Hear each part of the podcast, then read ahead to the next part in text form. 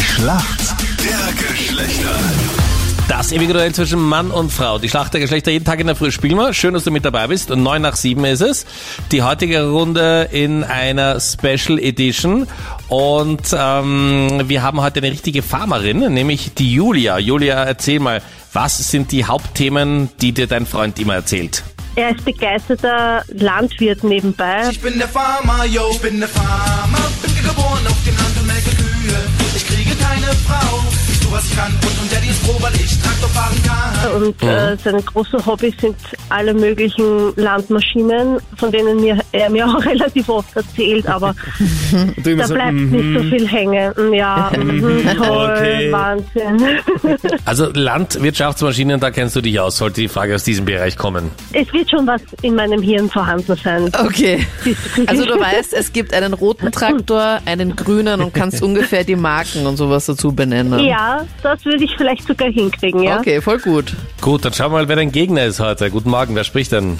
Guten Morgen, Matthias spricht. Und Matthias, warum kennst du dich gut aus in der Welt Puh, der ist- Frauen? Ist eine schwierige und komplexe Frage, äh, aber nach mehreren Beziehungen und ja, doch einer Scheidung dabei äh, habe ich einiges, glaube ich, mitbekommen und hoffe da äh, überall mithalten zu können jetzt bei meiner Gegnerin. Na, hoffen wir, dass es auch wirklich klappt. Zum 40. Geburtstag hat sie endlich Ja gesagt. Und zwar eine drei Tage dauernde Hochzeit in Bel Air am Anwesen ihres verstorbenen Vaters. Wer ist sie? Sie ist Hotelerbin und das wahrscheinlich bekannteste It-Girl. Die hat nämlich einen Unternehmer und Autor geheiratet. Letzte Woche am 11.11. Von wem spreche ich denn? Oh weh, das habe ich, glaube ich, vor kurzem gelesen, bin mir aber nicht mehr sicher. Ich, ich, ich glaube, ich muss leider passen. Äh, ich ich kann es nur raten. Paris Hilton war es sicherlich. Also ist das jetzt deine Antwort, dass Paris Hilton es sicher nicht war, oder? Ich nehme jetzt das als Antwort. Paris Hilton. Und da hast du richtig geraten. Paris Hilton hat letzte Woche geheiratet. Ja, Super. Wir gratulieren. Julia, jetzt bist du dran. Captain Luke hat sicher eine Traktorfrage für dich.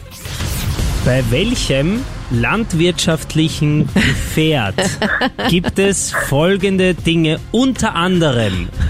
Haspel, Mhm. Stufenboden, Kornschnecke und Fahrerkabine. Ich rate mal und sage, es ist ein Mähdrescher. Das ist absolut richtig.